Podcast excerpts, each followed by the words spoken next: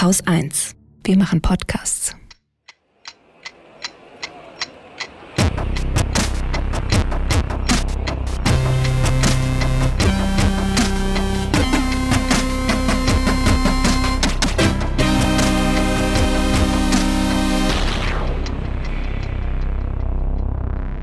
Willkommen zur Wochendämmerung vom 2. April 2021 mit Belarus, europäischen Radwegsinvestitionen, einem Update zur Luca-App, britischen Auslandsinvestitionen, einer Impfung für Kinder und Jugendliche, inländischen Immobilieninvestitionen, Lina E., US-amerikanischen Inlandsinvestitionen, einem Update zur Unionskorruption, französischer Außenpolitik, Scham zu Neuseeland, türkischer Innenpolitik, guten Whistleblower-Nachrichten, zehn Jahren Knast, einem Lesetipp zum Osterwochenende Katrin Rönecke.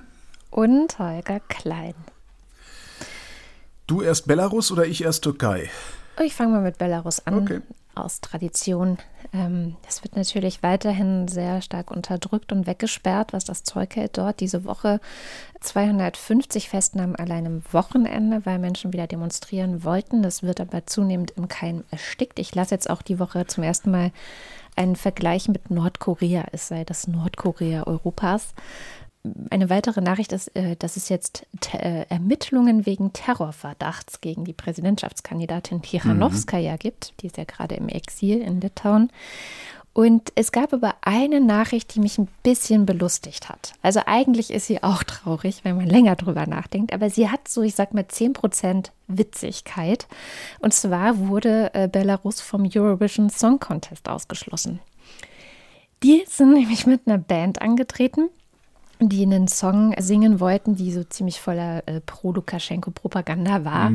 Der Titel des ursprünglich eingereichten Songs lautete übersetzt, ich werde euch lehren. Und darin gab es eine Liedzeile, die lautete wohl übersetzt, ich werde euch lehren, auf Linie zu sein.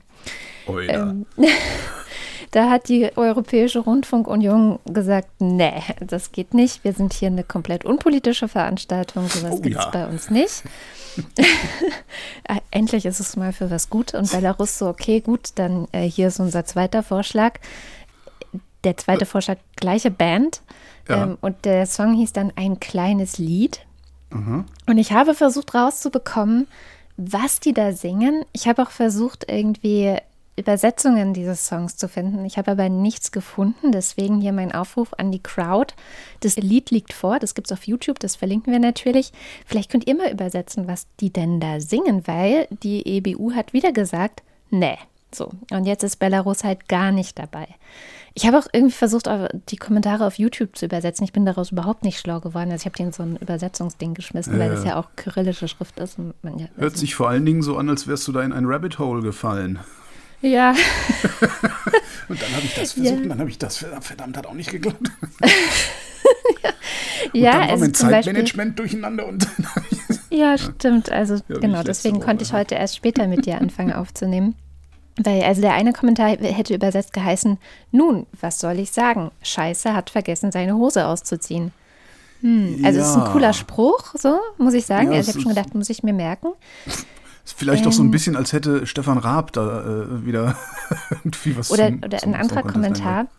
Wenn Sie lange auf das Dach hören, der Hase im Loch des Fuchses, der Fuchs am Kragen, das Huhn mit dem Schwein, mit Freude auf dem Tisch, so viel Gewalt für solch ein harmloses Motiv.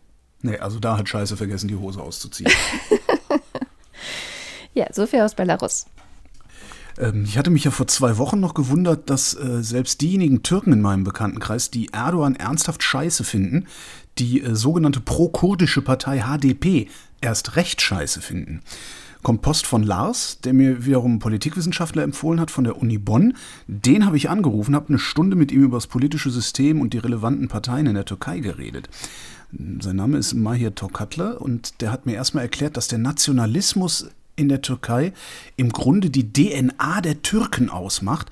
Und das spiegelt sich dann auch im Parlament und die einzige Partei, die, die im Parlament sitzt und wo ich sagen würde, es keine nationalistische Partei wäre, tatsächlich die HDP. Klar, sie kommt aus der kurdischen Bewegung, das ist gar keine Frage, aber sie ist halt nicht pro-kurdisch, sondern sie ist äh, pro-minderheitenfreundlich, sie ist pro-assyrisch, sie ist pro-armenisch, sie ist pro-alevitisch, äh, sie ist quasi eine Partei der Marginalisierten. Wir würden sie also idealerweise als antinationalistisch bezeichnen? Ach, das könnte man machen. Also das ist auf jeden Fall eine, eine Partei, die, die sich, die sich, äh, also die sich als, als als linke Partei versteht, die sich als Partei versteht, ähm, als, als inklusive Partei versteht, also die, die viele Gesellschaftsteile inkludiert eine Partei, die sehr viel Wert auf Ökologie äh, Wert legt, also eine grüne Partei, eine Partei, die sich äh, für den Feminismus stark macht, eine stark feministische Partei und vor allem eine Partei eigentlich der Marginalisierten. Also das trifft, glaube ich, am besten äh, eine sozialistische Partei, eine, eine antikapitalistische Partei. Also da gibt es viele,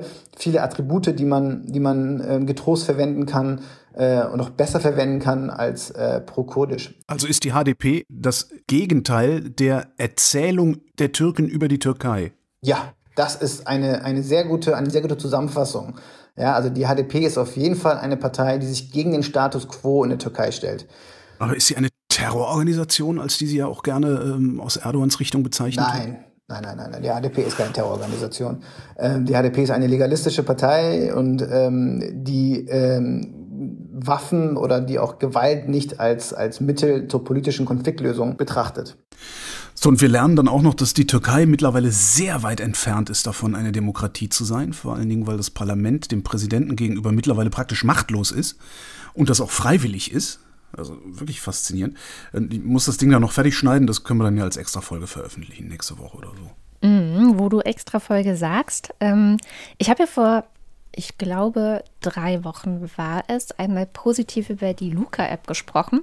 Seitdem mhm. erreichen mich fast täglich immer noch Nachrichten, die mich darauf hinweisen, dass die App auch sehr problematisch ist. Ja, ist hier, hattest, hattest du ja auch hier schon mal referiert, ja. dass es da eben auch Forschung gab. Äh, jetzt haben tatsächlich diese Culture for Life, so heißen die, die diese App rausgebracht haben, ähm, den Quellcode veröffentlicht diese Woche. Mhm.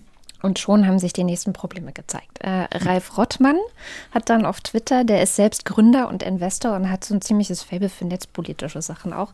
Der hat sich die ganze Sache dann mal angesehen und äh, das ist nachzulesen in einem längeren Thread. Ähm, mit dem habe ich auch eine Bonus-Episode aber aufgenommen. Die ging heute Mittag schon online. Und da hat er das Ganze nochmal so ein bisschen breiter ausgeführt. Und er hat im Grunde zwei zentrale Kritikpunkte, also was jetzt diese diesen Quellcode angeht. Äh, an der App hat er noch mehr Kritik. Das kommt auch alles sehr schön in dieser äh, Folge vor. Also im Grunde hält er oder er sagt äh, zusammengefasst, dass die Leute entweder wirklich sehr dumm sind oder sie sind böse und berechnend. Wow. Und äh, das, das eine Problem mit dem Quellcode ist, dass die eine Lizenz geschaffen haben. Ralf vermutet auch, dass sie dabei anwaltliche Unterstützung hatten, also dass sie da auch Geld in die Hand genommen haben, um diese Lizenz zu schaffen, die es anderen im Grunde verbietet, über diesen Quellcode zu sprechen, geschweige denn, ihn mhm. zu benutzen, um diese App nachzubauen und zu gucken, wie denn da das mit der Sicherheit ist, was ja ein üblicher Weg wäre, um Sicherheitslücken zu finden oder so. Ne? Also, dass Leute das dann mhm. nachbauen und mal durchtesten. Das wurde beides quasi durch die Lizenz verboten. Die Lizenz haben sie dann relativ schnell, nachdem es nur so hagelte an Kritik, äh, unauffällig wieder ausgetauscht. Und dann haben sie selbst auf Open Source zurückgegriffen in dieser App. Äh, und zwar mit diesem QR-Code auf den Code eines Wiener Entwicklers. Sie haben das einfach eingebaut, ohne ähm, darauf Rücksicht zu nehmen, dass das kennt man aus, aus, Creative Commons auch so ein bisschen, wenn eine Lizenz, also wenn etwas unter einer Creative Commons Lizenz steht, muss man zum Beispiel ganz oft, wenn man das benutzt, das eigene Werk unter der gleichen Lizenz weitergeben oder wenigstens sagen, von wem es ist oder sagen, unter welcher Lizenz stand es denn und so weiter. Also man hat immer Verpflichtungen trotzdem, ja. Man darf es benutzen, aber unter bestimmten ähm, Bedingungen. Und das haben sie nicht gemacht. Sie haben einfach die alte Lizenz weggelöscht und den Namen nicht erwähnt und äh, haben damit im Grunde einen richtigen Lizenzverstoß begangen. Und das hat äh, im Zweifel weitreichende Auswirkungen. Also schlimmstenfalls könnte jetzt dieser Wiener Entwickler sagen ähm, oder sich beschweren, zum Beispiel beim Google Play Store, weil bisher ist nur die Android-Version veröffentlicht worden, ähm, dann würden die den die, die Luca-App aus dem Play Store werfen. Dann wäre es vorbei mit Luca-App. Die sind jetzt wohl irgendwie auch im Gespräch und die werden sich wahrscheinlich auch irgendwie einig werden, wie sie das Ganze lösen, sodass die App nicht aus dem Play Store geschmissen werden muss. Aber es ist schon sehr auffällig seltsam, was da passiert ist. Und was ich so, was ich so auf Twitter sehe, so von Anke Domscheit, die äh, nagelt das Ding ja eigentlich auch die ganze Zeit nur ans Kreuz. Mhm. Das, das, ich habe jetzt nicht das Gefühl, als äh, würde ich mir diese App auf mein Handy installieren wollen. Dann gehe ich halt lieber nicht in das Restaurant, wenn es keine andere Möglichkeit gibt, da einzuchecken. Und das ist nämlich noch der Plot-Twist, der jetzt auch die Woche kam. Also für mich war es zumindest ein ziemlicher Plot-Twist, weil nach Ostern die Corona-Warn-App die Möglichkeit bieten soll, per QR-Code in ja. Restaurants oder an anderen Orten einzuchecken. Und da wundere ich mich dann erst recht nochmal, äh, dass äh, die Bundesländer, also viele Bundesländer, äh, jetzt schon über 10 Millionen Euro an nur Nutzungslizenzen für die Luca-App ausgegeben haben, obwohl die Corona-Warn-App, die längst bezahlt ist, das gleiche kann und nicht so fragwürdig ist. Das heißt, die haben vorher nicht miteinander geredet, nee, oder? Nee, es ist nämlich nicht das gleiche und das erklärt Ralf auch nochmal. Ja, ähm, aus meiner Sicht ist das so. Ähm, ich würde mir das auch so wünschen. Formal juristisch ist das nicht so, weil ähm, diese Corona-Warn-App eben genau diesem Kontaktverfolgungsparagraphen in den 16 Corona-Schutzverordnungen nicht gerecht wird. Ja, also das, diese Corona-Schutzverordnungen sagen explizit an jeder Stelle, ihr müsst irgendwie Name, Straße, Ort aufnehmen. Das tut die Corona-Warn-App nicht, nicht heute und auch nicht in Zukunft. Da gibt's auch einen guten Grund für. Ja, das ist nicht, weil die mal wieder kaputt ist oder nicht funktioniert, sondern man hat hier, und das finde ich richtig, am Anfang in der ersten Version einen ähm, Versprechen bezogen auf die Privatsphäre und auf die Datensparsamkeit gegeben. Und das will man jetzt retrospektiv nicht brechen. Heißt, und das ist natürlich auch ein Stück weit wieder die Absurdität in der gesamten politischen äh, Situation. Heißt, hier gibt es eine Corona-Warn-App, die ist irgendwie etwas über 26 Millionen Mal installiert, hat irgendwie 60 Millionen oder 70 Millionen Euro gekostet.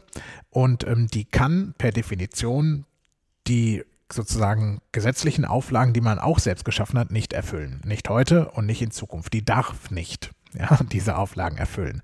So, sie macht aber trotzdem mit diesen QR-Code-Checks etwas, was äh, zumindest aus epidemiologischer Sicht wahrscheinlich ähnlich wirksam ist, vielleicht sogar wirksamer. Da muss man jetzt ein bisschen vorsichtig sein, weil da gibt es sehr viel unterschiedliche Meinungen zu, relativ wenig Studienmaterial. Aber ähm, hier können auch die Bürgerinnen und Bürger einfach Fakten schaffen und mit der einzigen offiziellen App in Zukunft einschicken. Weil wir dürfen nicht vergessen, die Corona-Warn-App, der Herausgeber ist das RKI. Das ist die ganz offizielle Corona-Warn-App. Und wenn wir jemals wieder öffnen, ja, jetzt werden wir wahrscheinlich erstmal ein bisschen Lockdown nochmal bekommen. So, wenn ich in Zukunft wieder vor einem Restaurant stehe, dann werde ich einfach mit der Corona-Warn-App einchecken. Und ich bin mir ziemlich sicher, Katrin, dass dann nicht irgendwann der Staat kommen wird und sagen wird, du hast jetzt mit unserer RKI-App hier eingecheckt und du oder der Gastronom, die Gastronomin haben damit gegen irgendein Gesetz verstoßen oder irgendeine Pflicht nicht erfüllt. Das ist ja, ja, wäre eine absurde Argumentation. Und deshalb, ähm, ich würde mir wünschen, wenn ich einen Wunsch hätte, würde ich mir wünschen, dass diese Corona-Schutzverordnung angepasst werden und ganz offiziell eben auch den Einsatz der Corona-Warn-App als ausreichend deklarieren. Sie können gerne sagen, wer darüber hinaus noch mehr Daten liefern möchte, kann das mit Luca oder XYZ tun. Aber es muss doch eine Mindestanforderung sein, dass der gleiche Staat, der diese Corona-Warn-App herausgibt, auch eine gesetzliche Grundlage schafft, die diese Corona-Warn-App legitimiert. Ja, und wenn man sich so anguckt, wie äh, gut und schnell und effizient und sinnvoll unsere PolitikerInnen arbeiten, ist nicht davon auszugehen, dass diese Verordnung jemals in einer solchen Weise geändert werden wird, oder? Ja. Bin ich schon wieder zu negativ? Ich, ähm, ich bin zu negativ. Ich glaube, ich, äh, ich gehe da ausnahmsweise bei dir mit. okay, gute, ich, ich mache eine gute Nachricht hinten dran. und leite die mit, einem, mit einer unangenehmen Schlagzeile. Wer Straßen baut, bekommt auch Verkehr. Ja. ja ne? kennen wir. Mhm. Das gilt allerdings auch für Radverkehr. Ja, also genau die Art von Verkehr, den vernünftige Menschen am liebsten auf ihren Straßen sehen wollen. Es gibt eine Studie, die hat sich angesehen, welchen Effekt diese Pop-up-Radwege auf das Verkehrsaufkommen haben. Die Daten kommen von, also die rohen Daten, die nackten kommen von 736 Zählstationen in 106 europäischen Städten. Im Schnitt sind in den vier Monaten Untersuchungszeitraum im, im Schnitt ne, 11,5 Kilometer Radweg pro Stadt gebaut worden. Und das hat äh, je nach Ort äh, eine Erhöhung des Radverkehrs zur Folge gehabt zwischen 11 und 48 Prozent. Hm, und sollte das so bleiben, dass die Leute weiterhin so viel Fahrrad fahren, wie sie jetzt fahren, wo sie sich nicht in die Busse und Bahnen setzen wollen, wo wir mhm. ja auch gestern auf Twitter gelernt haben, dass die Kontrollettis in der BVG, während sie arbeiten, keine Masken tragen müssen. Wenn sie aber privat mit der U-Bahn fahren, dann sehr wohl. Ja, das ist so ein bisschen, hä? Nicht? Genau.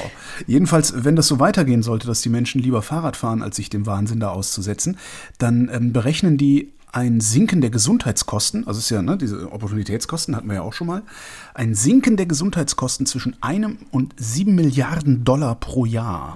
Wow, das ist cool. Nur wegen der Pop-up-Radwege. Da soll noch mal einer sagen, dass man Fahrradfahren mit Fahrradfahren kein Geld verdienen kann. Dieser Satz geht an Naja, naja man, man, äh, das, genau, man, man, verdient kein Geld, man gibt nur weniger ja, aus. Ich weiß, ja. ich weiß. Wo wir gerade bei Kindern sind, ähm, ich fand diese Woche eine der wichtigsten Fragen so ein bisschen, was ist eigentlich, wenn wir jetzt alle geimpft werden? Ja, ja, ich weiß, es dauert noch, es dauert noch. Aber ähm, mhm. es gibt ja irgendwie eine Perspektive, zumindest schon mal für Erwachsene. Aber was ist eigentlich mit der Impfung für Kinder?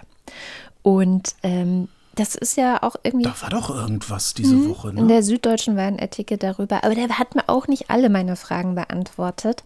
Ähm, weil Kinder, habe ich so das Gefühl, laufen so ein bisschen naja, unter Ferne liefen, wenn da über die Pandemie gesprochen wird. Weil sie sind ja, wenn sie krank werden, ist es ja harmlos oder ist es sogar asymptomatisch. Trotzdem spielen sie natürlich eine wichtige Rolle bei der Pandemiebekämpfung. Also jetzt in Berlin hatten wir ähm, diese Woche, also in der Kalenderwoche 12, in der Gruppe der 5- bis 9-Jährigen die höchsten Inzidenzen mit 227. Ja, also da sieht man schon, was für eine krasse ja, was für ein krasser Faktor Ansteckungen in der Schule tatsächlich sind, weil Grundschulen hier eben schon seit, ich weiß jetzt gar nicht, drei, vier Wochen wieder auf sind. Und ähm, man kann dann auch so rückverfolgen, also noch vor zwei Wochen war die Inzidenz bei 83. Sie hat sich also Rechen, Rechen mehr, also fast verdreifacht, kann man sagen, in zwei Wochen ja, in dieser Altersgruppe. Hm, Grundschulen aufgemacht, fertig. Und die Kinder tragen das natürlich auch nach Hause. Das heißt, ähm, das ist ein Problem. Jetzt kann man sagen, das Problem ist uns dann egal, wenn die Eltern und Großeltern und wer auch immer mit Kindern alles zusammenliegt, geimpft ist. Aber dann kommt ja das nächste Argument rein, nämlich das mit den Mutationen.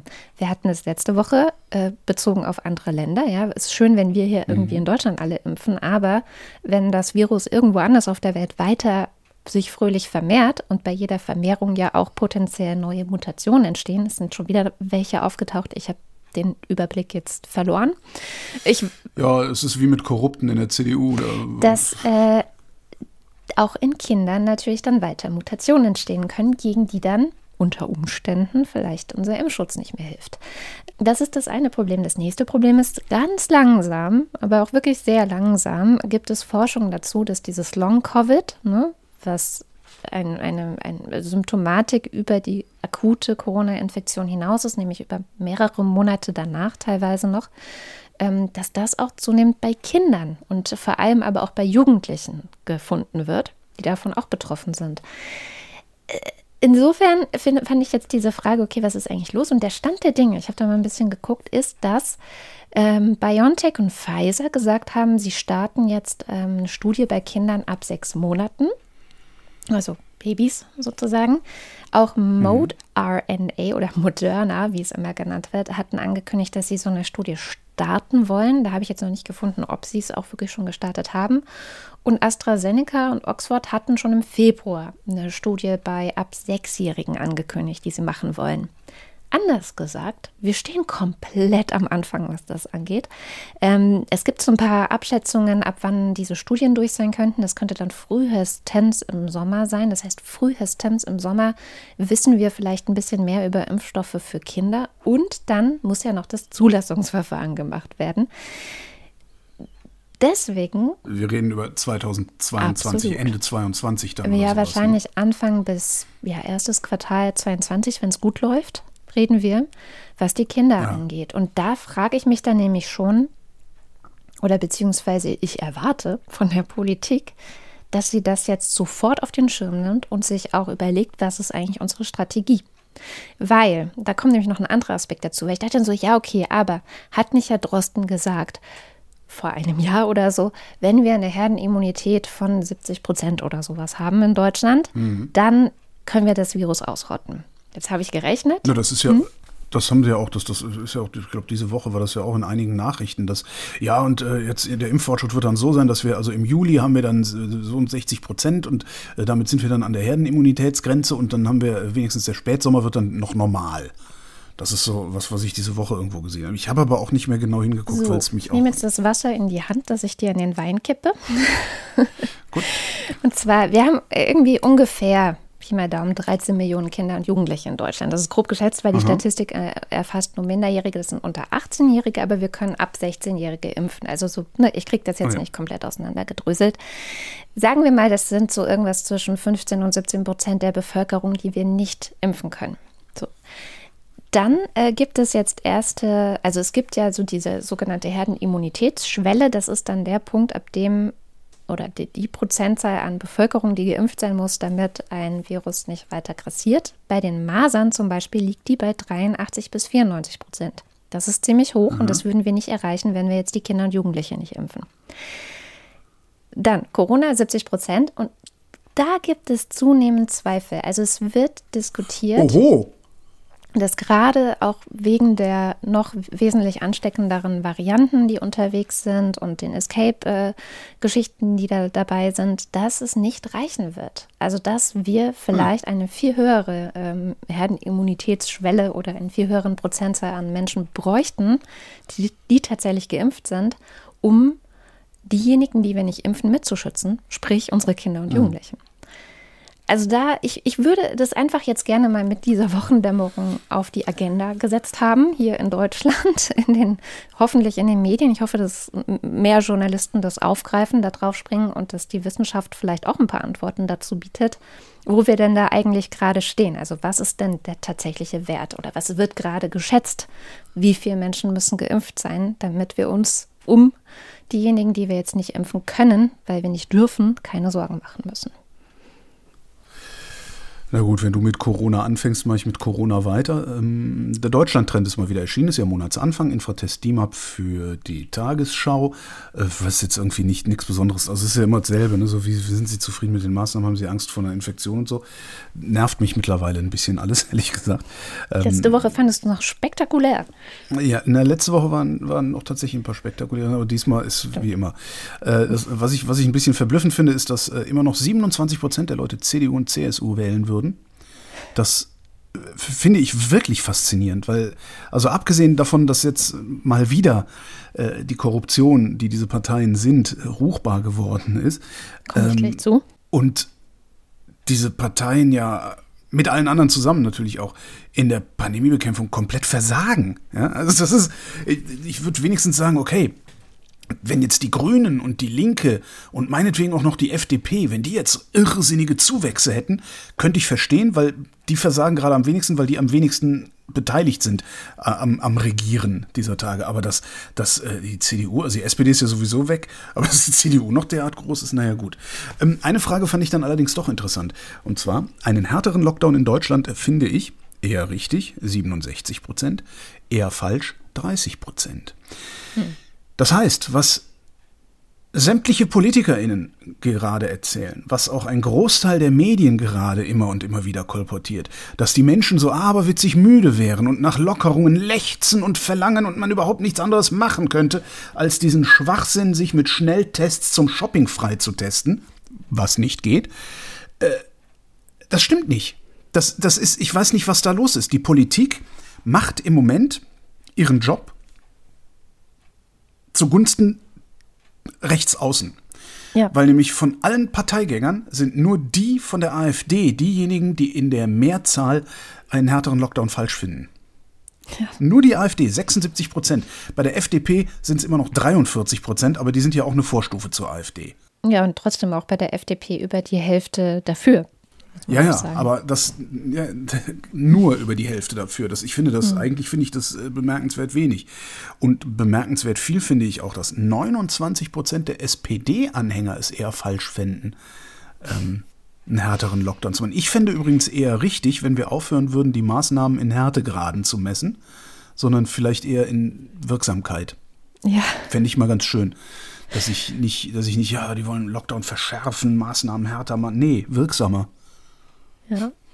Damit es Ja, auch wirklich das- was bringt. Ja. Aber krass, oder? Ich meine, die, die, die, das Land will eine andere Politik und die PolitikerInnen ignorieren das.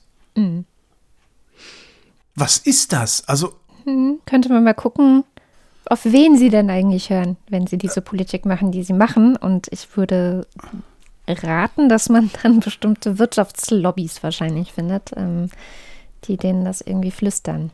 Ja, und dann könnte man gleich nochmal gucken, wer die AfD finanziert. Und vielleicht finden wir da Schnittmengen. Apropos Korruption, schauen wir doch mal bei der Union. Ich hatte letzte Woche ja überhaupt nichts Neues berichtet zum Thema, ähm, wer ist denn da jetzt eigentlich noch korrupt und wer nicht. Und ich habe drei neue Namen diese Woche gefunden. Ähm, der erste ist Nils Korte aus Treptow in Berlin. Äh, der hat ein Immobilienunternehmen, an dem hat er selbst Anteile. Und dieses Unternehmen hat im April 2020 Schutzmasken verkauft.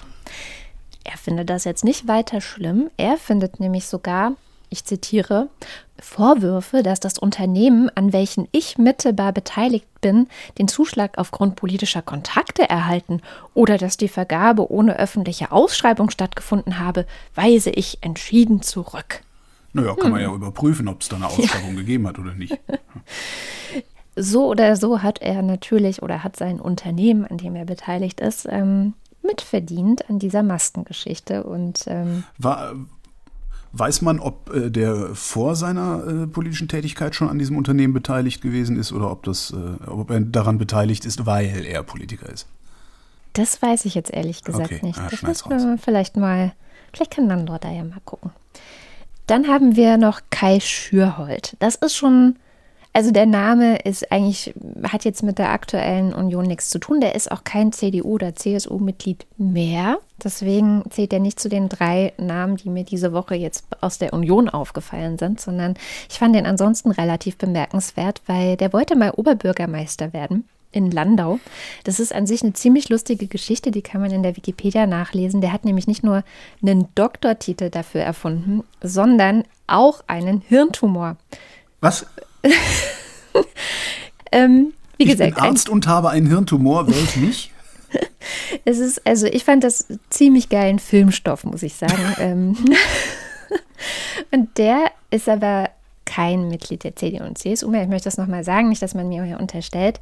Ähm, der steht aber wieder vor Gericht. Der hat äh, das nächste Verfahren jetzt gerade am Hals und zwar wegen gewerbsmäßiger Untreue in 45 Fällen. So, und ich wollte ihn deswegen nicht unerwähnt lassen, weil es gab einen schönen Artikel im Spiegel über ihn und da wurde so wunderbar äh, darüber geschrieben, warum er doch irgendwie ein sehr typischer CDU-Politiker ist.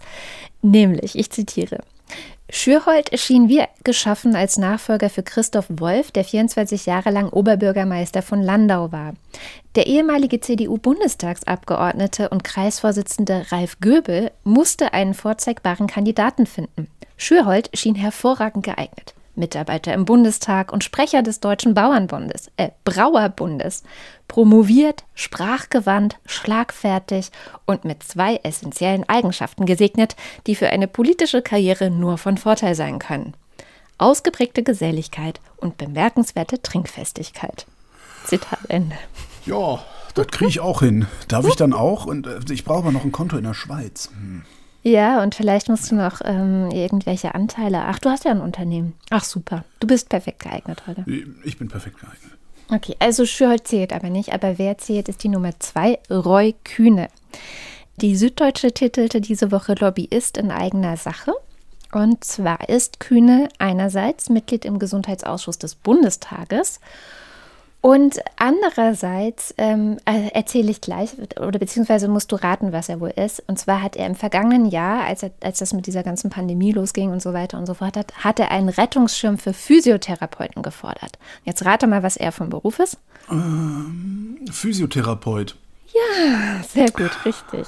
Knallhart recherchiert. Ja, sehr gut gemacht. Äh, Jens Spahn wollte zuerst nicht, hat sich dann aber irgendwie doch überreden lassen. Es gab dann einen Schutzschirm für Physio- und Ergotherapeuten sowie Logopäden insgesamt zusammengefasst unter dem Begriff Heilmittelerbringer. Bis zum Sommer wurden 810 Millionen Euro innerhalb dieses Schutzschirms ausgezahlt. Ja. Da denkt sich natürlich so ein Kühne, wuhu, ja. Aber nicht nur das, nicht nur das. Er betreibt auch noch ein sogenanntes Gesundheitszentrum, das nach mhm. ihm benannt ist, was ich auch sehr geil finde. Und da arbeiten etwa 20 MitarbeiterInnen, die auch direkt durch diesen Schutzschirm äh, profitieren. Er ist der Geschäftsführer des Ganzen, aber er sagt, ich habe da keine Einnahmen. Warum ist er denn dann da Geschäftsführer?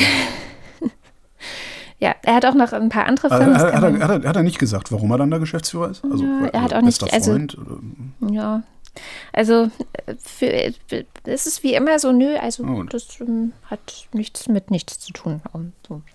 Gut, und der dritte Name, der ist aber auch schon ein bisschen länger auf der Liste und hat jetzt auch mit dieser sogenannten Maskenaffäre nichts zu tun, ist Peter Gauweiler. Ähm, der hat es letzte Woche nicht mehr in die Sendung geschafft, aber ich möchte seine 11 Millionen 11 Millionen, die er als Berater des Milliardärs August von Fink verdient hat, keinesfalls unerwähnt lassen. Also insbesondere finde ich dieses Detail äh, aus der Süddeutschen, ähm, die haben dazu exklusiv recherchiert, sehr lang, also am Anfang exklusiv, inzwischen steht es natürlich auch überall anders.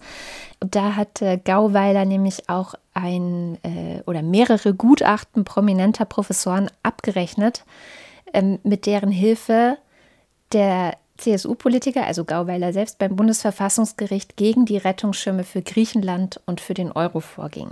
Hm. Da denke ich mir doch, oi, also das ist politisch schon ganz ordentlich. Ja, das war das Update zur Aber Was ist denn mit Thomas Bareis? Ähm, oder war der schon auf der Liste? Der war schon auf der Liste. Ach so, der dann ist der mir irgendwie runter durchgerutscht und äh, okay, ja, verstehe.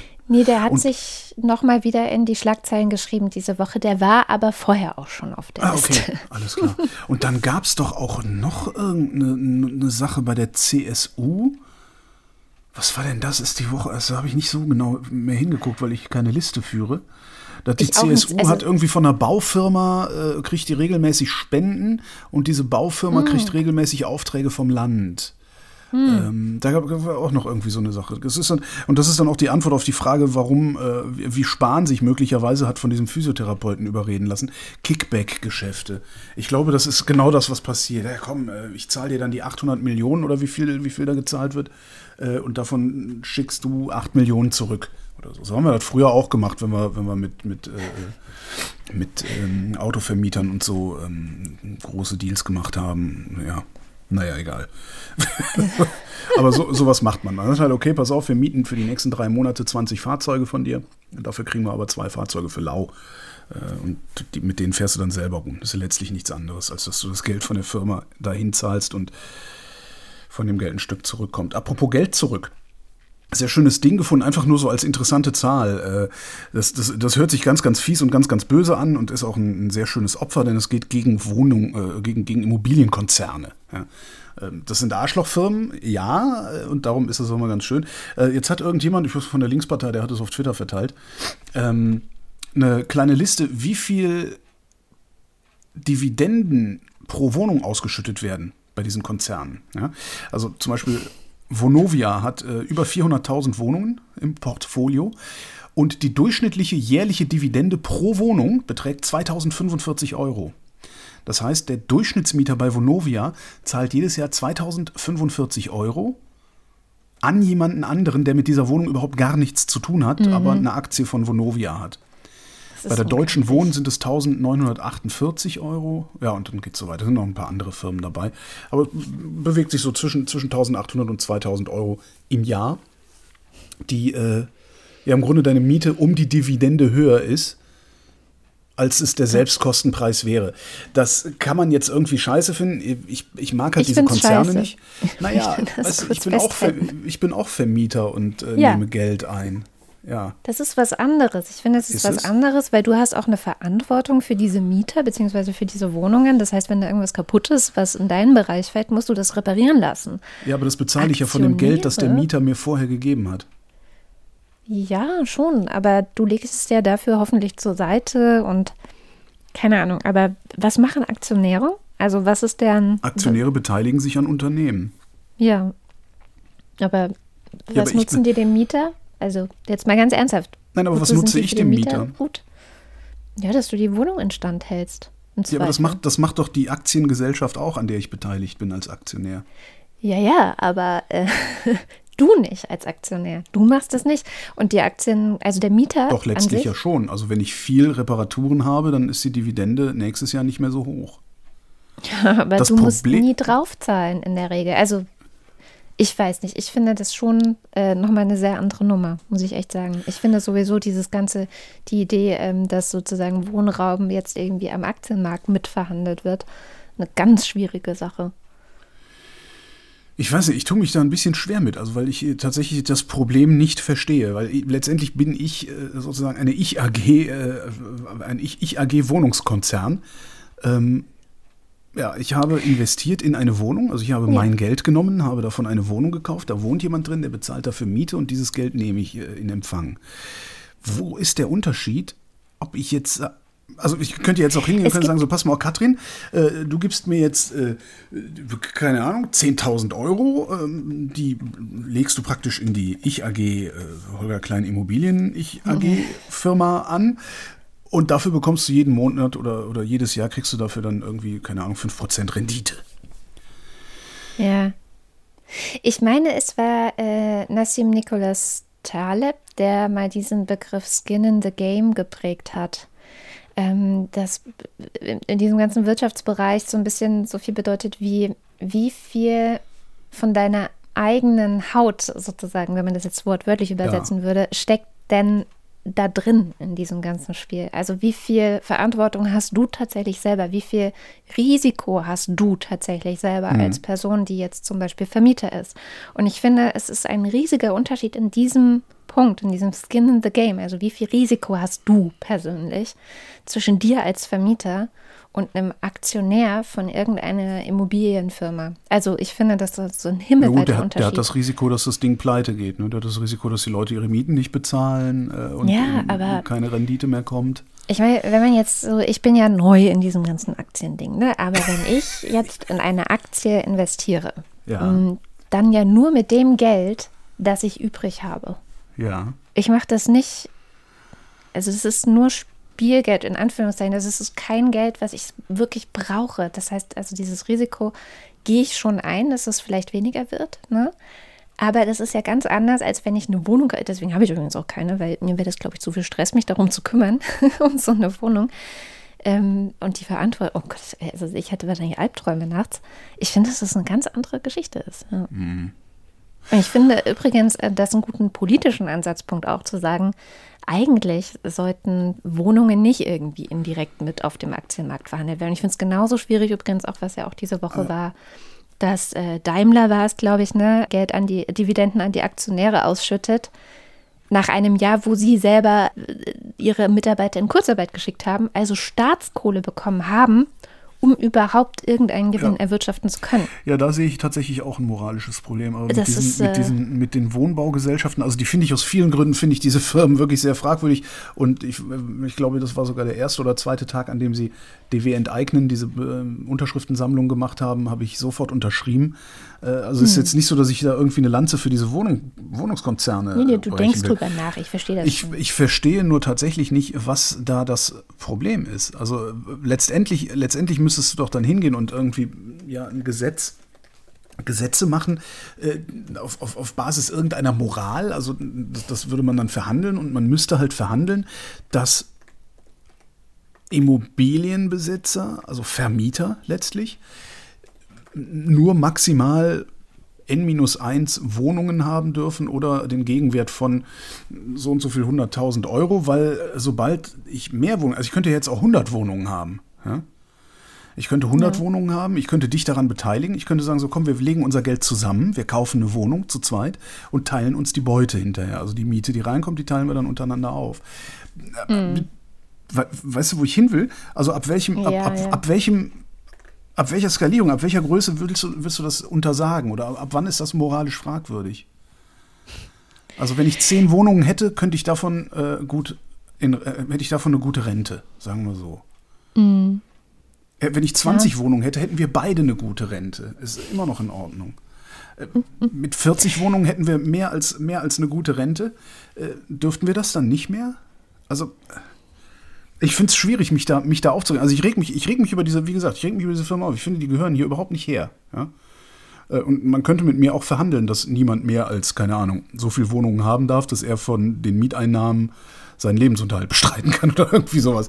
Mhm. Aber dazu sagen, so, ah, nee, die bösen Aktionäre, weiß nicht. Zumal. Ich sage ja gar nicht die bösen Aktionäre. Ich denke, es sollte keine Aktien von solchen Unternehmen am Aktienmarkt geben. Ja. Also ich denke, da ist ein Systemfehler. Ich ja. sehe die Schuld da gar nicht bei den Aktionären, ehrlich gesagt.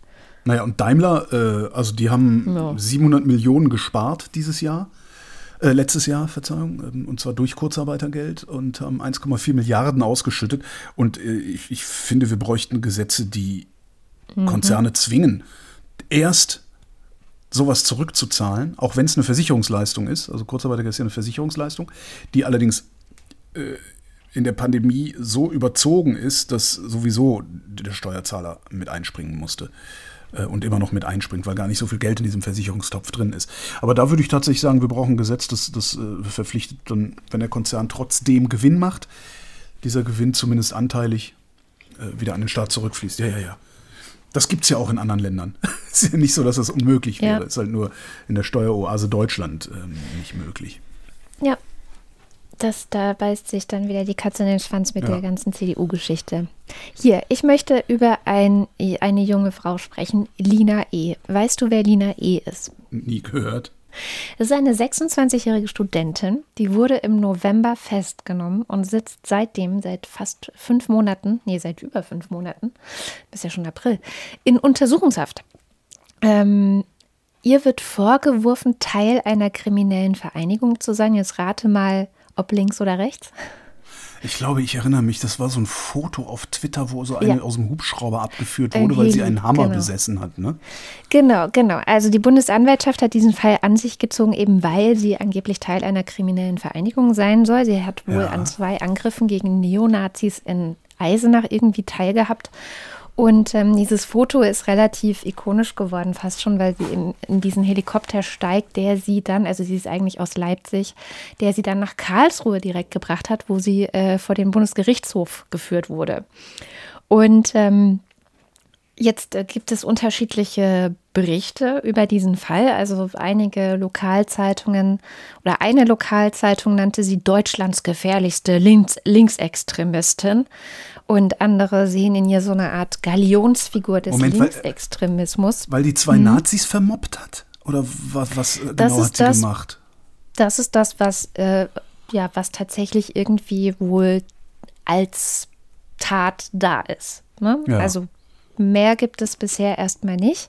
Außer noch natürlich, ähm, das sind dann die, also wenn man nach den Beweisen fragt, die eigentlich dazu geführt haben, dass sie verhaftet wurde, da gibt es einerseits eine Perücke, so, mhm, okay, zwei Hämmer, die sie irgendwie haben soll und ähm, Gott, oh Gott.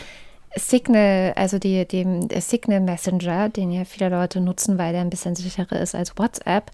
Und was da aber genau in diesem Signal Messenger drin sein soll, was jetzt die Strafverfolgungsbehörden dazu bringt, zu sagen, das ist eine krasse Linksextremistin, die wir erstmal fünf Monate wegsperren müssen, konnte ich jetzt nirgends finden. Also das ist anscheinend jetzt auch den Medien nicht zugänglich.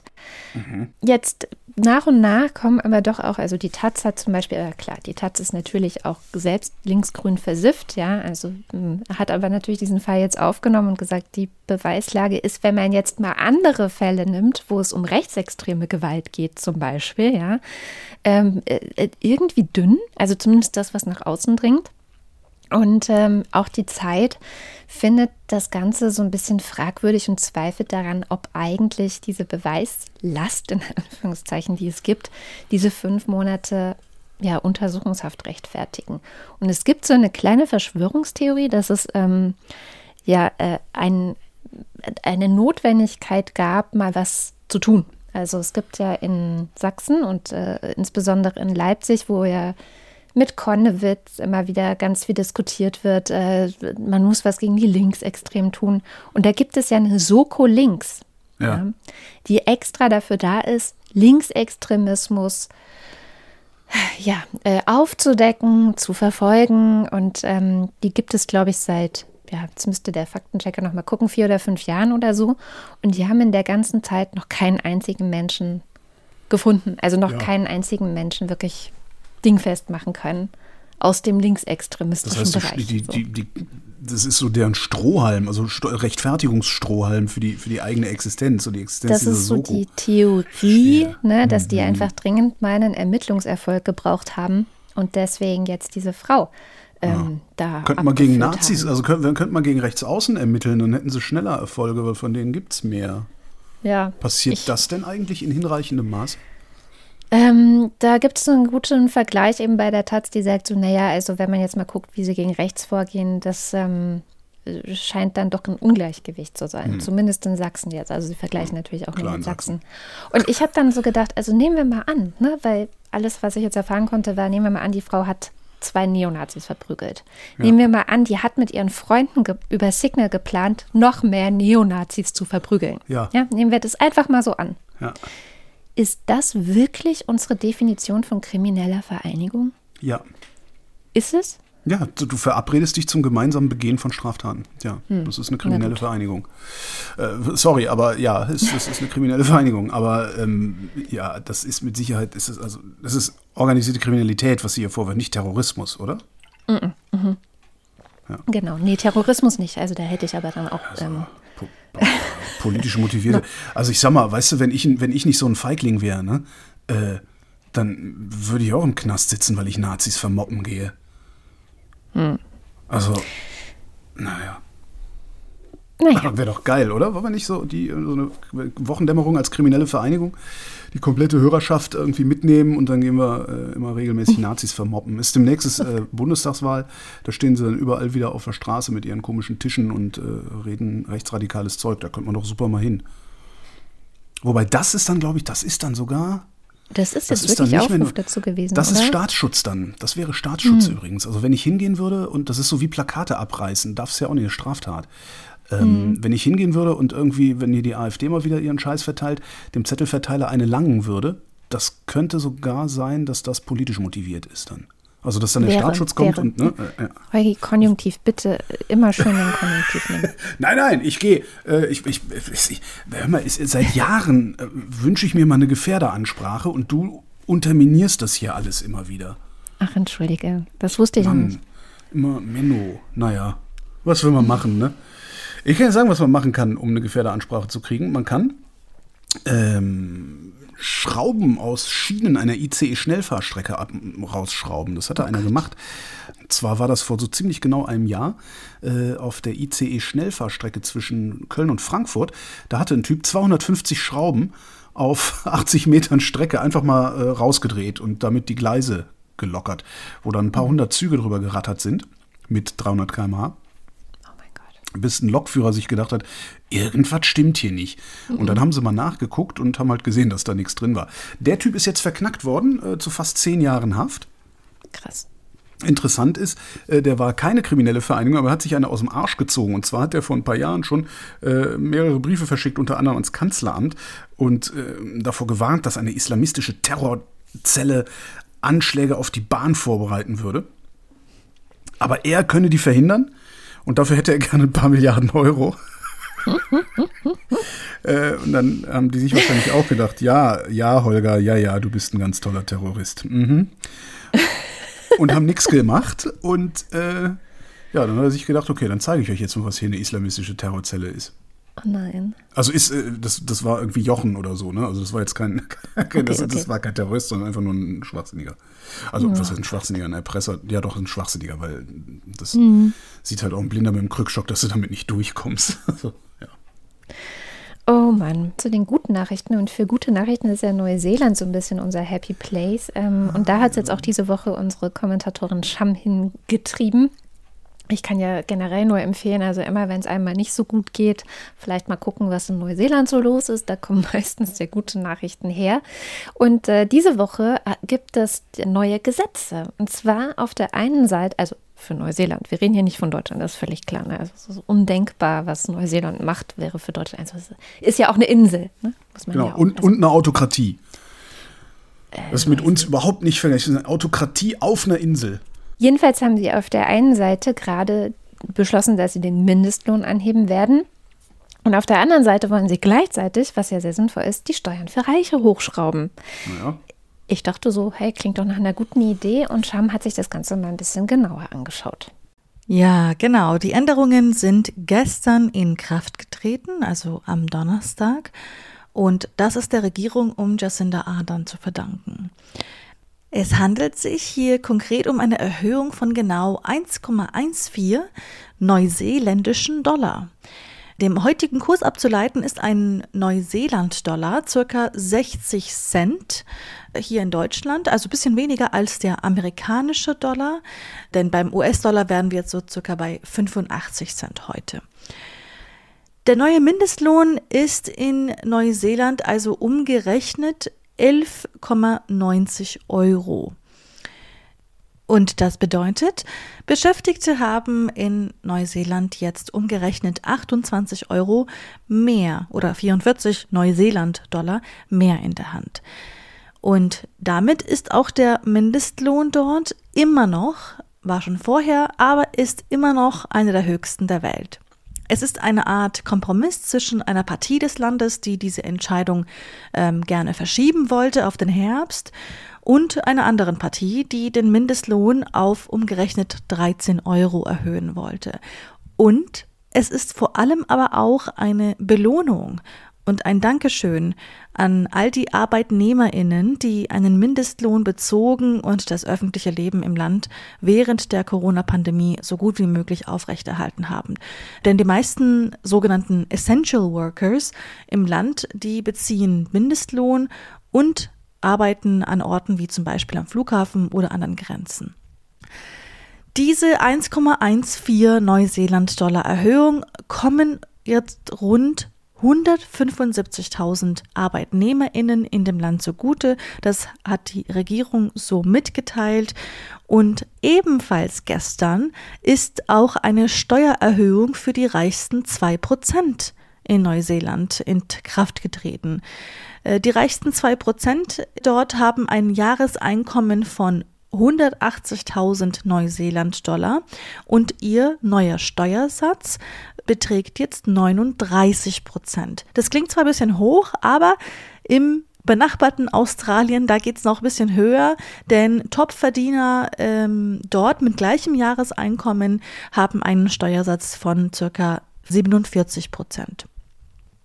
Die Regierung um Jacinda Ardern beziehungsweise die Labour-Regierung in Neuseeland ist global sehr beliebt. Also vor allem weiß ich auch, dass wenn wir über Neuseeland sprechen, auch in Deutschland, dass wir immer nur sehr, sehr gut über Neuseeland sprechen. Und klar, die Regierung von Jacinda Ardern und die Labour-Regierung, die hat erst im Oktober letzten Jahres einen Riesenerfolg gehabt. Die wurde nämlich mit absoluter Mehrheit wiedergewählt.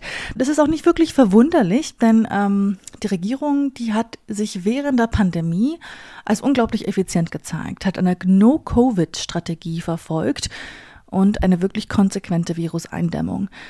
Die Wiederwahl war klar eine Art Belohnung und eine Art Bestätigung dessen, dass die Bevölkerung die Maßnahmen der derzeitigen Regierung sehr gut hieß. Es ist aber auch nicht alles rosig in Neuseeland.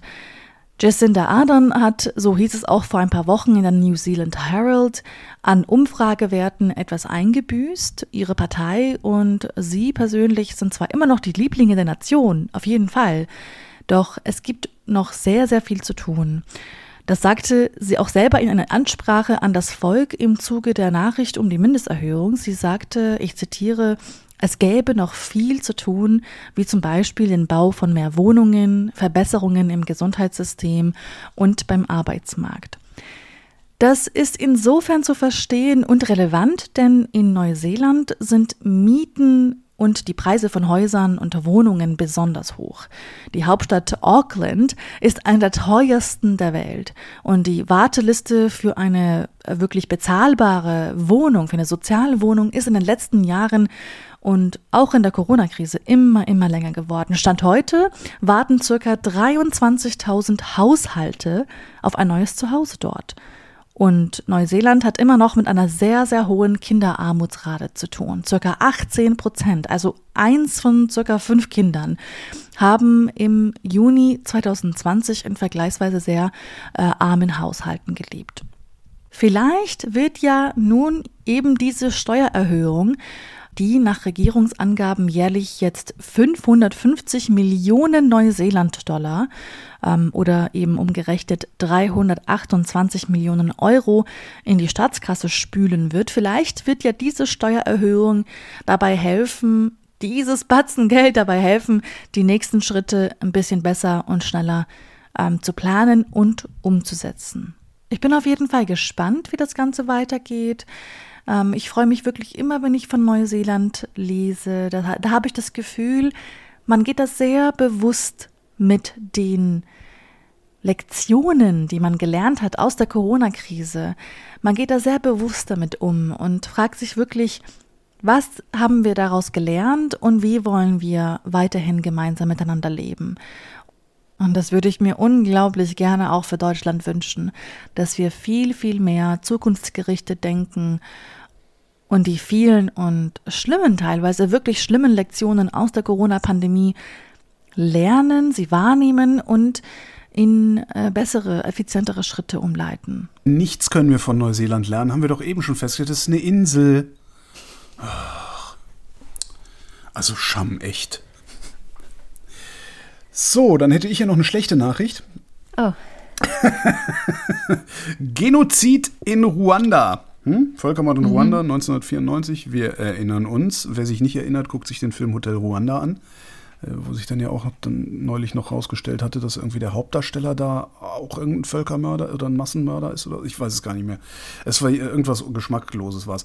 Jedenfalls gibt es eine Historikerkommission in Frankreich, äh, die haben zwei Jahre lang ähm, sich angeguckt, also sehr, sehr viele Dokumente, äh, die bislang unter Verschluss waren, angeguckt, welche Rolle Frankreich in diesem Völkermord in Ruanda 94 gespielt hat. Und ich zitiere, Frankreich hat die Diktatur gestärkt, hat den ethnischen Rassismus des damaligen ruandischen Präsidenten Habyarimana und sein gewalttätiges Regime bedingungslos unterstützt und damit dazu beigetragen, dass es zum Genozid kommen konnte. Was sie allerdings sagen ist, Frankreich ist nicht mitschuldig am Genozid, denn Frankreich hat die Mörder nicht bewaffnet, ihnen keine Anweisung gegeben, Tutsi zu verfolgen. Frankreich ist also nicht mitschuldig ist natürlich auch so eine Kategorie Schuld. Ne? Das ist ja eher eine politische Kategorie. Das ist jetzt in der Wissenschaft ein bisschen schwierig, da vielleicht äh, das so abzugrenzen. Es gibt noch eine andere Sichtweise. Und zwar gibt es eine Organisation, eine Opferorganisation aus diesem Genozid, äh, Survie heißt die.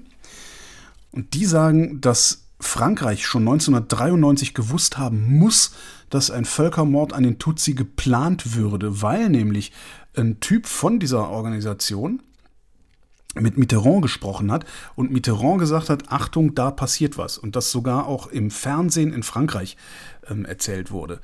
Und Mitterrand aber nichts unternommen hat. Ja. Ja, also ich glaube, die Rolle Frankreichs in diesem ganzen Genozid damals wird ja schon ewig lange kritisch gesehen. Also mindestens unterlassene Hilfeleistungen, genau. ja, genau. Und diese Dokumente, die die WissenschaftlerInnen da jetzt analysiert haben, die will Frankreich auch öffentlich machen. Also Macron scheint da auch ein Interesse daran zu haben, dass das Ding irgendwann mal ernsthaft aufgeklärt wird. Schlussstrich halt, ne? Man will ja immer einen Schlussstrich haben. Okay, war gemein. Ne? Hier die gute Nachricht. Großbritannien hat äh, gerade damit aufgehört, Auslandsinvestitionen in fossile Energien zu unterstützen. Also kein Geld mehr für fossile Auslandsinvestitionen. Das Einzige, was sie an Ausnahme zugelassen haben, äh, sind eigene Erdgasprojekte. Aber immerhin, also sie äh, investieren jetzt kein Geld mehr, wenn irgendwo jemand, äh, also Shell oder wer auch immer oder BP ist ja von denen dann irgendwo eine Ölplattform machen will, dann müssen sie selber wuppen. Der Staat macht da nicht mehr mit. Immerhin. Ja, die, sind, die nehmen das mit dem Klimaschutz richtig ernst. Großbritannien, Seltsam, die ne? haben auch ernsthafte Klimaziele. Ja. aber die haben es halt wirklich auch in Gesetzesform gegossen schon äh, vor, vor längerem und die sind halt Ja. auch im Zweifel sehr betroffen.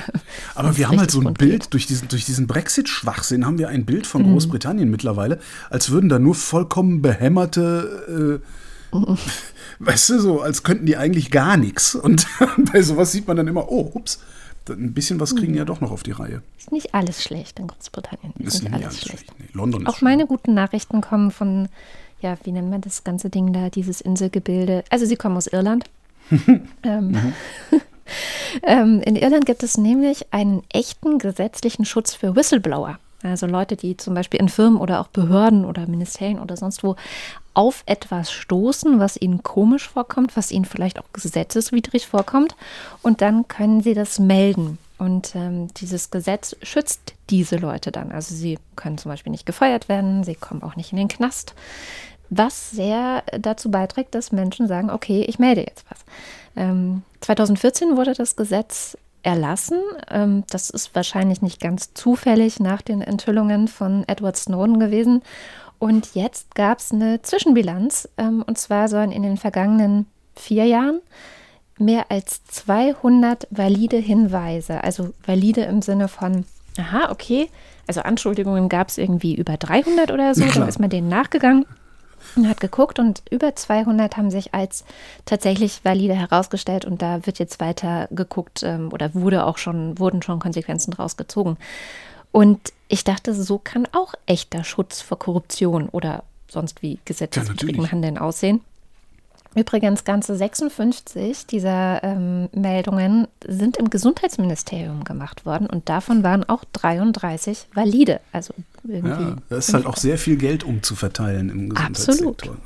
Ja. ja, also aber klar, ordentliche Whistleblower-Gesetze, Transparenz dazu, aber das ist ja das, was, was, die, äh, was die Unionsparteien seit Jahrzehnten blockieren. Ja. Was ja einer der Gründe ist, warum ich fest davon überzeugt bin, dass die für mehrere Legislaturperioden aus der Regierung raus müssen. Und mein ja. Problem ist halt auch, ich möchte auch keine Partei wählen, bei der ich Angst haben muss, dass sie mit denen koaliert. Mhm. Das ist ein bisschen mein Problem dieses Jahr. Aber es ist sowieso so ein Problem, die sind na egal.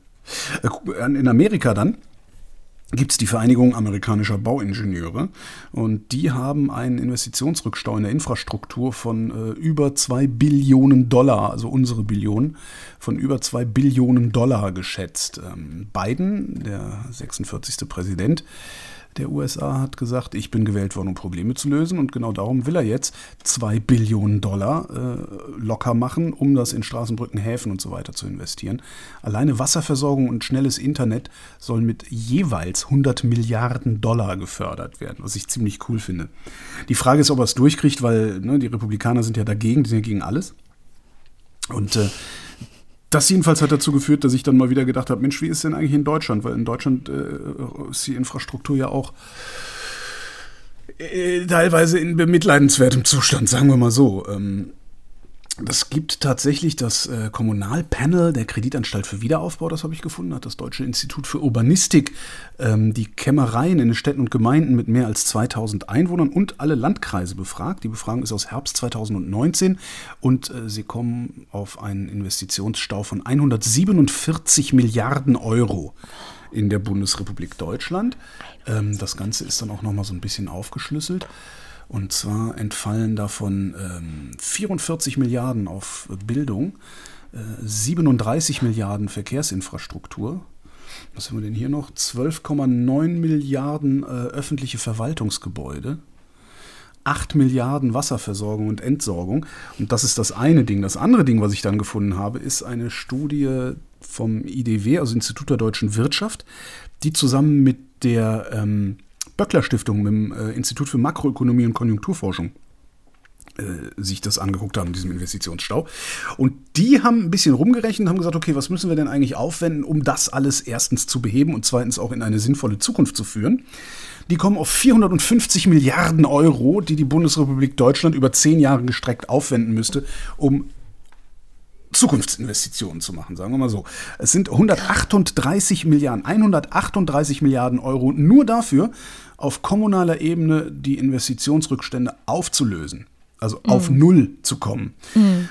Plus das 60 keine Investitionen in die Zukunft dabei. Genau, plus 60 äh, Milliarden für den Fernverkehr, 20 Milliarden für den Nahverkehr, 20 Milliarden für die größten Rückstände zur Instandhaltung der Fernstraßen, 20 Milliarden für die Digitalisierung, 100 Milliarden für eine bessere Bildung, 75 Milliarden für die Dekarbonisierung der deutschen Wirtschaft. Da hätten sie gerne 15 Prozent Subventionen.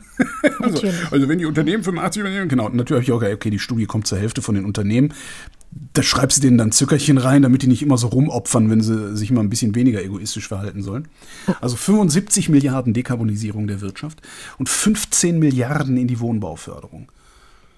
Wow. Das ganze Ding ist von äh, Ende 2019. Also Mhm. jetzt ein bisschen, also da gab es noch keine Pandemie. Da war noch Äh, kein Corona. Da tun mir jetzt noch mal irgendwie, weiß ich nicht, 150 Milliarden oder so, so ist dann halt auch egal. Ne? Das, aber ja, kannst du mal sagen, so wir brauchen so um die 500 Milliarden Euro, um den Laden hier ähm, in einer solchen Weise auszurüsten, dass äh, unsere Kinder in unserem Alter auch noch auf glatten Straßen fahren können. Das finde ich schon echt krass. Das ist echt krass. Das war jetzt ein Downer. Das, das musst du jetzt und das ist jetzt hier, das ist jetzt der, das ist jetzt Arbeitsauftrag an Arbeitsauftrag an Nandor. Nandor, map doch diese Zahlen mal auf den Anstieg von Privatvermögen seit, sagen wir, 1989. Seit, seit wieder, na, machen wir Wiedervereinigung. Wie, wie, wie, wie sind denn die privaten Vermögen Also gewachsen? 90. Ich könnte mir nämlich sehr gut vorstellen, dass die 450 Milliarden, die mal viel besser äh, in die Infrastruktur gesteckt würden, dass die gerade auf Konten, also auf privaten Konten verrotten. Kann ich mir sehr gut vorstellen. Ja, siehe Neuseeland. Hm? Na, das geht ja gar nicht. Das ist ja eine Diktatur. Das ist ja mit uns überhaupt Ja, nicht ja. vergleichbar. Das ist ja eine Insel. Wo du Nandor sagst, ähm, Happy Nandor Day und Happy Katharina Day, denn heute ist der internationale Faktenchecking-Tag oder. Fact-Checking Day. Echt? Heute, der 2. April, ja, ist der Tag. Ach so, weil am 1. April immer Quatsch erzählt wird und ja. Genau. Ja, so habe ich es mir tatsächlich auch erklärt. Und ich würde sagen, damit gehen wir über zu unserem Faktencheck. Und den hat heute Nandor Hulverscheid für uns gemacht. In den letzten zwei Stunden hatte Nandor Zeit, diese ganze Sendung nochmal komplett zu hören und an den Stellen, die ihm vielleicht ein bisschen komisch vorkamen oder wo wir explizite Unwissenheit demonstriert haben, nochmal nachzurecherchieren. Hallo Nandor. Ja, hallo Katrin. Also explizite Unwissenheit, so weit würde ich äh, hier nicht gehen. War toll vorbereitet, aber so ein paar Sachen sind mir doch aufgefallen. Erzähl. Erstmal wollte ich kurz auf die Luca-App eingehen. Da hatte Holger gesagt, ja, die Bundesländer, die haben ja schon 10 Millionen plus für Lizenzen ausgegeben. Und ähm, das habe ich so nicht ganz nachvollziehen können. Also ich habe gefunden, dass es sind ja tatsächlich schon eine Reihe von Bundesländern, Niedersachsen, Hessen, Baden-Württemberg, Schleswig-Holstein, Brandenburg, die sagen, wir sind dabei. Die sind teilweise mit drei Millionen dabei, zwei Millionen, einer Million, äh, einmal 440.000 Euro, was ich gefunden habe an Zahlen, aber auch teilweise unklar. Das heißt, ich komme nicht ganz auf diese Summe. Vielleicht ähm, ja, ist er da ist ein bisschen Überschwang gewesen oder da wusste er schon mehr als ich. Ist lustig, weil ich weiß, dass äh, Ralf die Zahl auch genannt hat. Wir hatten ja heute eine Bonusfolge mit Ralf Rottmann. Irgendwo muss es die wohl geben, aber ich gucke auch noch mal. Ich habe natürlich auch nicht immer so viel Zeit. Ich muss das ja ein bisschen ökonomisch machen. Ich habe jetzt hier nicht so die Zahl nicht so direkt gefunden und werbe daher mal um Vorsicht. Aber da kann sich, das kann sich ja auch noch weiter verbreiten. Vielleicht ist das in, am Wochenende schon Allgemeinwissen. Ähm, dann bleiben wir nochmal beim Corona-Thema. Da hattest du nämlich gesagt, ja, äh, wir haben ja so und so viele Minderjährige. Die sind ja ein Problem, wenn wir sehr viel, äh, sehr hohe Schwelle haben zur Herdenimmunität. Wenn wir einen Teil der Bevölkerung, die eben Kinder sind, weil wir keine Studien haben, noch nicht impfen können, dann äh, fallen die ja direkt raus. Äh, das stimmt natürlich, aber da hatte ich mal geguckt, äh, ist das, wissen wir wirklich so ungenau, wie viele das denn sind? Also ich habe mal in die Bevölkerungsfortschreibung äh, geguckt, da gibt es ja mehr diesen Zensus und dann wird das eben weitergeschrieben von Demografen beim, bei Destatis, dem Statistischen Bundesamt. Und also ich komme auf äh, äh, etwas mehr als 12 Millionen unter 16-Jährige und das wären dann rund 15 Prozent der Bevölkerung. Ne? Also es ist nur ein bisschen Number Crunching. Ähm, Aber sehr gut. Ähm, dann äh, kommen wir zu dem Thema äh, CDU, moralisch fragwürdige Geschäfte. Da hatte Holger so eingeworfen, ja, äh, ist der Korte denn da mit dem Unternehmen aktiv geworden, weil er Politiker war oder war das vorher, nachher? Das ist natürlich alles ein bisschen äh, nebulös, aber ich sollte mich dem ja widmen und dachte, das ist vielleicht ganz nett für die Leute, die sich immer gefragt haben, wie kann man denn sowas nachgucken, wer an irgendwas beteiligt ist und so. Da habe ich das gemacht, machen wir mal einen kleinen Exkurs. Also es gibt für eingetragene Unternehmen in Deutschland gibt es dieses äh, Handelsregister, den, das sind immer diese Nummern HIB und dann eine fünf-, sechsstellige Nummer.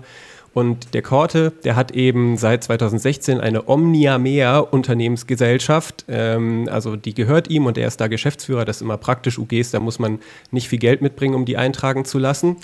Und diese ist wiederum seit Ende 2018 mit 20 Prozent an so einer Immobilien, Areal Invest XXXI, also römisch, römisch beziffert, da gibt es mehrere, äh, ist er beteiligt. Ähm, äh, das ist dann eine GmbH, die hat dann 25.000 Euro Stammkapital und davon dann 20 Prozent. Und wie wenn so ein Unternehmen dann Gewinne, Verluste macht, dann ist man eben mit diesen 20 Prozent an diesen Gewinnen Verlusten beteiligt. Jetzt wird es interessant. Ähm, nämlich am 6. Mai hat eben Korte über diese Omnia Mea UG seinen Anteil an dieser Immobiliengesellschaft auf 40 Prozent aufgestockt. Also das war im Mai 2020, hat quasi seinen Anteil verdoppelt. Wenige Tage später wurde der Unternehmenszweck von dieser Immobiliengesellschaft erweitert auf Import von und der Großhandel mit persönlicher Schutzausrüstung. So, also da kann man das dann doch ganz gut nachvollziehen. Leider muss man für manche dieser Auskünfte so einen Euro dalassen im Handelsregister. Das ist dann wieder sehr deutsch. Das bezahlen wir dir natürlich, aber das ist ja krass. Ich glaube, wir reichen dich direkt mal weiter an den Rechercheverbund der Süddeutschen von und NDR und WDR. Super, Mensch. Das ist ja jetzt nicht besonders, äh, ich glaube nicht, dass wir da jetzt gerade Wochendämmerung exklusiv sind. Naja. Das werden bestimmt ein, zwei Kollegen auch haben in ihren Texten, die da länger recherchiert haben. Aber ich dachte, man kann es mal selbst machen und zeigen so. Ne? Man kann da so rauf und runter gehen über die Gesellschaft, die Liste der Gesellschaft, da heißt diese Information. Cool. Dann hatte Holger äh, noch eingeworfen, ganz am Ende, auch wieder an mich adressiert. Wie ist das denn, wenn man den Vermögenszuwachs, Privatvermögen sich in Deutschland anguckt, mit dieser Summe, die er für den Infrastrukturmangel ja sehr schön recherchiert hatte? Das ist nicht so einfach, da blieb mir auch noch sehr wenig Zeit. Aber ich habe mal geguckt, ähm, anscheinend ist es so, dass das Geldvermögen der Deutschen ähm, trotz Corona auf einem Höchststand ist seit der Wiedervereinigung. Also ähm, ich kann jetzt natürlich leider nicht genau sagen, was das denn für ein Anstieg ist, aber mit seiner Vermutung, dass da ähm, in den privaten Vermögen, die natürlich auch immer ungleicher verteilt sind, das ist ja eher eine Binse, da steckt dann so eine Infrastruktursumme schnell mal drin. Wie kompliziert das dann genau wäre, äh, da ranzukommen, ist noch eine andere Frage. Ja, das war es zu eurem. Und dann haben wir ja noch Shams Beitrag. Mhm. Da ging es ja um Neuseeland. Die haben den Mindestlohn erhöht. Und dann hat sie natürlich, weil es immer ein Neuseeland-Dollar ist, uns äh, gesagt, wie viel das in unserer Währung ist. Also ein Neuseeland-Dollar sind 60 Cent äh, circa derzeit. Das stimmt. Aber in US-Dollar sind es nicht 85 äh, Cent, äh, wie sie gesagt hatte, sondern 70 äh, Cent. Das ist natürlich nicht relevant wirklich, aber es ist eine Korrektur. Und dann hat sie gesagt, ja, ähm, die haben die Steuer erhöht für die Topverdiener. Und dann hat sie gesagt, äh, das Einkommen der Top 2% in Neuseeland, für die eben diese, diese Erhöhung gilt, liegt bei 180.000 Neuseeland-Dollar im Jahr. Das ist nicht ganz richtig. Also der neue Spitzensteuersatz, der greift ab 180.000 Neuseeland-Dollar Einkommen im Jahr. Aber natürlich sind in den 2% alle möglichen Leute, die eben genau 180.000 und mehr verdienen, also vielleicht auch ein, zwei, die da eben mit ein paar Millionen jedes Jahr nach Hause gehen. Das wäre es von mir für heute zum, zum Tag des äh, Faktenchecks. Ja, genau. Also ich wollte es auch unbedingt nochmal persönlich sagen. Ich wünsche dir einen schönen International Fact-Checking Day und vielen Dank, dass du da bist. Sehr gerne auch heute wieder. Aber einen haben wir noch, und zwar ähm, ist, ist 1. April, ne, Faktencheck und so. Äh, ich finde ja Aprilscherze wirklich ganz, ganz, ganz schlimm, weil der deutsche Humor ist, ist ja auch eher so mittel irgendwie. Aber der, ein wirklich geiler Aprilscherz stand in der Taz. Mittlerweile steht auch da eine Satire. Ich bin fest davon überzeugt, dass gestern nicht dabei stand, dass es eine Satire ist. Man spricht Deutsch. Ist der Erwerb einer Fremdsprache kulturelle Aneignung? Ja, meint Kevin Kühnert und entfacht den nächsten Streit um Identitätspolitik. Ich liebe es, Bigosch zu kochen. Jeder Pole würde sich freuen, wenn er hören würde, dass ein Deutscher den polnischen Eintopf aus Sauerkraut und Fleisch gerne zubereitet. Doch Kevin Kühnert, SPD-Kandidat aus Tempelhof Schöneberg für den Deutschen Bundestag, hat mit dem Satz, in dem äh, deutsch-polnischen Schulbuch steht, seine Probleme. Bigosch ist ein polnisches Nationalgericht. Das sollten wir unseren Nachbarn nicht wegnehmen, sagt der ehemalige Juso-Chef dem Portal queer.de. Wir können es gerne essen, wenn wir in Warschau in ein Restaurant gehen, aber vielleicht sollten wir darauf verzichten, es selbst kochen zu wollen und so weiter. Bla bla bla bla bla. Ähm, warte, wie geht's noch weiter? Natürlich ist es wichtig, Fremdsprachen zu sprechen, sonst könnte man sich auf internationaler Ebene nicht mehr verständigen, aber man muss versuchen, dies so diskriminierungsfrei wie möglich zu machen. ähm, von Seiten der polnischen Botschaft hieß es, man begrüße, man begrüße es, wenn die nihilistische Linke endlich beginne, nationale Werte zu würdigen. Das ist wirklich das ist ein aberwitzig langer Artikel. Justizsenator Dirk Behrendt begrüßte Kühnerts Vorstoß. Der Grünen-Politiker brachte dabei ein mögliches Konzept von Mehrheits- und Minderheitensprachen ins Spiel. Wer einer Sprecherinnengruppe angehört, die kleiner ist als eine andere Sprecherinnengruppe, darf deren Sprache in der Regel lernen. Als Beispiel führt er an, dass er als Deutscher das Recht habe, Englisch zu lernen, weil es als Weltsprache von nationalen und kulturellen Kontexten weitgehend abgekoppelt sei. Wenn ich aber Polnisch lernen würde, pflichtete er kühner bei, eigne ich mir eine Minderheitensprache an und da muss ich sehr sensibel sein. Zur Seite sprang auch Ex-Bundestagspräsident Wolfgang Thierse. Der Club der polnischen Versager kommentierte den Streit gewohnt humorvoll. Wenn ein junger weißer Mann wie Herr Kühnert kein Sauerkraut mag, soll er es sagen. Super. Ich habe jedenfalls nichts gegen die Germanisierung der polnischen Küche. Hätte ich als Kind nicht so viel Bigosch essen, oder heißt es Bigos? Ich weiß es gar nicht genau. Essen müssen, hätte es in unserer Wohnung weniger gestunken. Das, ist, das ist wirklich, wirklich super. Wirklich, das ist, ich glaube, es ist der beste Aprilscherz, den ich dieses Jahrtausend gesehen habe. Ja. Oh, wie herrlich. Oh mein Gott, wie, wie, wie da wohl die Reaktionen drauf waren, frage ich mich gerade. Ja, auf Twitter ging das Ding einigermaßen rund, weil, wie gesagt, ich bin der festen Überzeugung, dass eine Satire noch nicht da stand gestern. Mhm.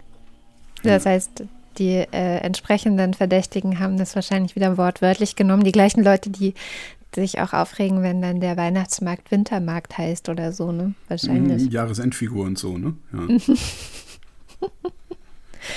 ja, vielen, vielen Dank für diesen Lacher. Und genau. sind wir Es stand Ende. nämlich nicht dabei, dass es eine Satire ist. Genau. Also sehr gut. Das, weil ich habe ja, ich habe ja die Tatze im Abo und in der App mhm. ist noch der Originaltext von gestern. Ah, sehr gut.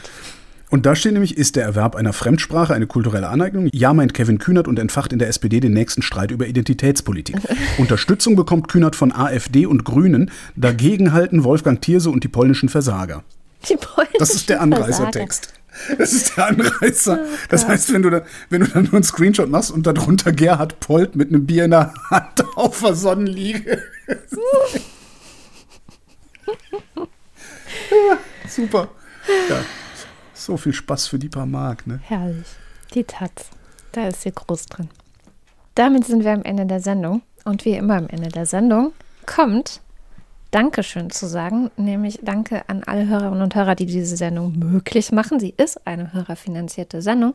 Und ähm, wenn ihr auch mal ein bisschen was in den Topf schmeißen wollt, dann findet ihr auf wochendämmerung.de alle möglichen Töpfe, in die ihr das tun könnt. Und einer ist bei Steady. Dort gibt es die Ultras und den Fanclub und deren Namen lesen wir am Ende jeder Sendung vor. Und das kommt jetzt. Erster. DINS 001. Elegia einzigartig von Huxarien wartet auf den Peaks. Guido Baulich. Alexander Bonsack freut sich auf Ausschlafen und leckeres Essen trotz Kalorienzählung. Markus S., die neue Sekretärin Gottes, leitet nur ernst gemeinte Bitten weiter, solange er noch nicht Kanzlerin ist. Brazilian Waxing is a pleasant break against German Lockdown once a month. Folgt mir nicht, denn ich bin nicht eure. Marc Bremer. Oliver Delpy. Markus Dietz. Wing Commander Lord Flashers Hausmusik. Die Welt mit Staub bedeckt, doch ich will sehen, wo es hingeht. Steig auf den Berg aus Dreck, weil oben frischer Wind weht. Das ist vom Wendler, ne? Keine Ahnung. Ah, ist bestimmt vom Wendler. Und wir alle hatten die Hoffnung, dass der Faschingsprinz an Aschermittwoch von selbst wieder verschwindet, so wie jedes Jahr. Doch das ist nicht so und das ist nervig. Andreas Freund. Erik Fröhlich. Wenn du in der Welt nur Dunkelheit siehst, hilft es, ein Licht zu entzünden. Gruß Thomas. David Hasenbeck. Adrian Hauptmann. Katharina Hüll. Muhahaha, ich bin deine Nemesis, es ist. Matthias Johansen. Antjot Kästner. Oliver Krüger. Müsli, Müsli, Miam, Miam, Miam. Müsli, Müsli, Miam, Miam, Miam. Und im Übrigen brauchen wir endlich eine Covid-Strategie, die entweder konsequent oder inkonsequent ist. Aber das ewige Hin und Her muss aufhören. Robert Nieholm. Christian Pingel. Rufus Platus. Nu, sagen Chris und Moni. Michael Salz.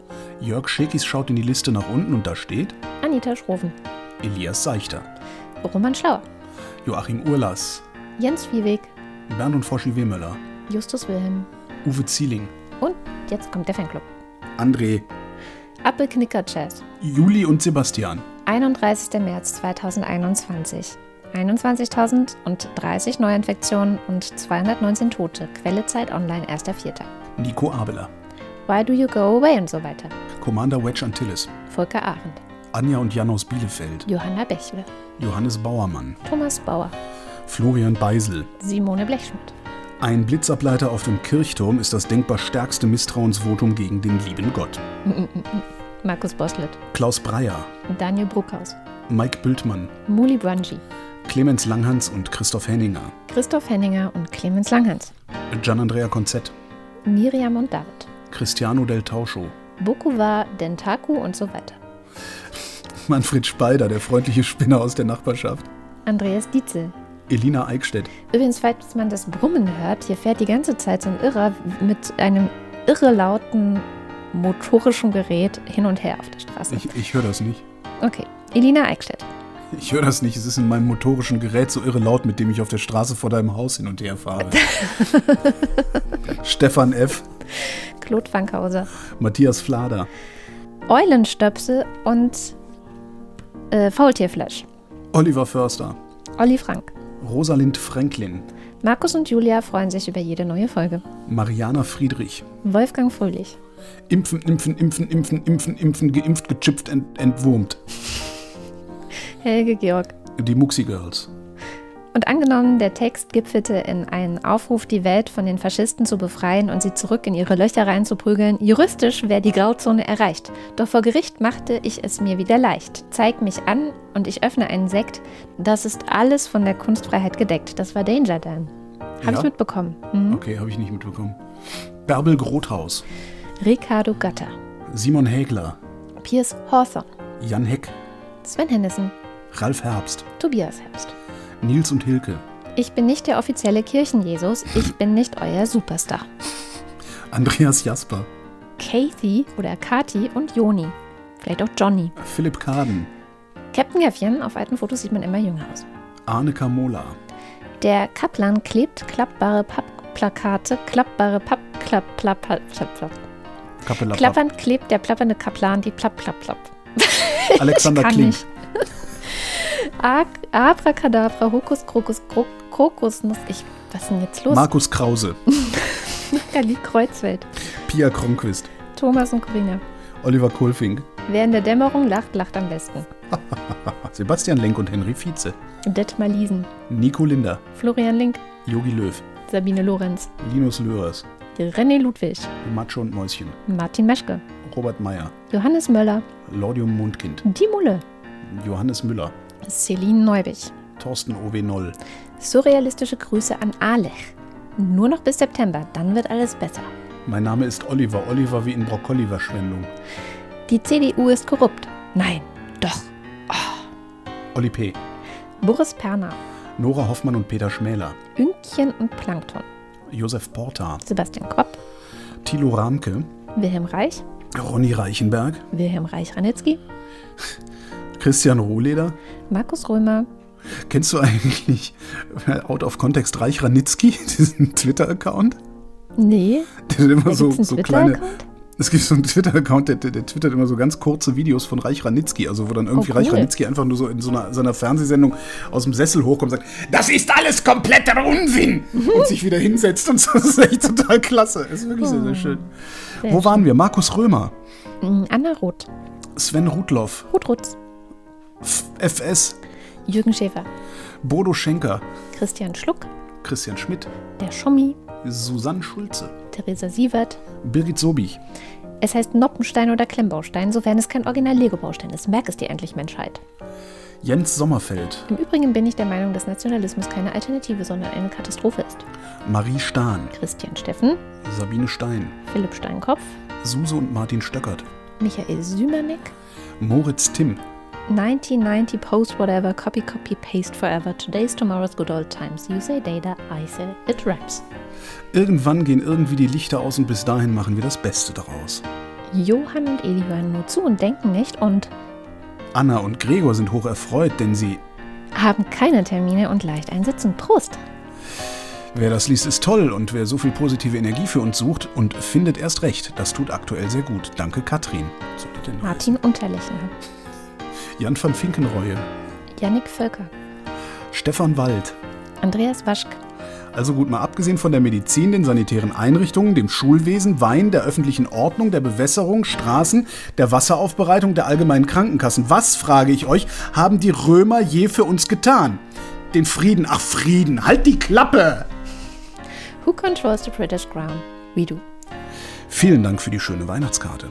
Wir gehen aus, wenn wir nicht zurückkommen, räche unseren Tod. Tobias Wirth, Rachel Zane, Christoph Ziesecke. Simon Siebert, Wo Licht ist, muss es auch Schatten geben und so weiter. der Raketenmann Lisa Linde Schröder. und dieser Wiederkäuer, der dich liebt. Vielen herzlichen Dank. Ja, super, vielen Dank. Und das war die Wochendämmung von 2. April 2021. Wir danken für die Aufmerksamkeit. Tschüss.